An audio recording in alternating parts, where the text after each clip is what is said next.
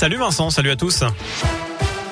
Et à la une, Emmanuel Macron visé par un projectile en pleine visite du CIRA, le salon international de l'hôtellerie et de la restauration près de Lyon. Le président a reçu un œuf qui a rebondi sur son épaule. Il s'est écrasé au sol un peu plus loin. Le jeune homme suspecté d'être à l'origine du tir a été immédiatement exfiltré du salon. Le président a proposé de le rencontrer plus tard pour comprendre son geste. L'individu a été placé en garde à vue. Emmanuel Macron qui annonce une bonne nouvelle aux barmaids, serveurs et garçons de café. Les pourboires payés par carte bancaire dans les cafés et restaurants seront défiscalisés. La mesure sera mise en œuvre dans les prochains mois. L'objectif, c'est de redonner de l'attractivité au secteur qui peine à recruter. Les pourboires payés par carte bleue seront sans charge pour les employeurs et sans impôt pour les salariés.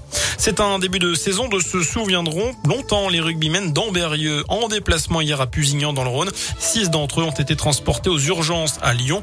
Le public s'en est en fait pris aux joueurs indinois dont un qui a été tabassé selon la présidente du club d'Amberieux. D'après le progrès, une plainte pourrait être déposée. Menaces, coups, insultes, agressions, 35 cas d'incivilité ont été recensés l'an passé à l'encontre des pompiers de l'Ain. Un chiffre en augmentation constante ces dernières années. Dans le reste de l'actu, les tarifs réglementés du gaz vont augmenter de 12,6% au 1er octobre. Annonce du régulateur de l'énergie qui précise que c'est dans le sillage de la hausse des cours sur le marché.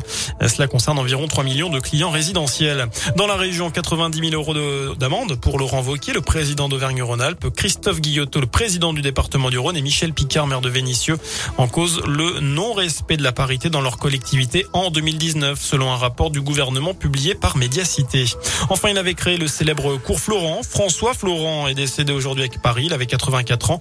Euh, beaucoup d'acteurs ou de comédiens devenus des grands noms du théâtre et du cinéma sont passés par cette formation aux arts dramatiques, notamment Isabelle Adjani, Daniel Auteuil ou encore Guillaume Canet. Voilà pour l'essentiel de l'actualité sur Radio Scoop. L'info de retour dans une demi-heure. Je vous souhaite une excellente soirée.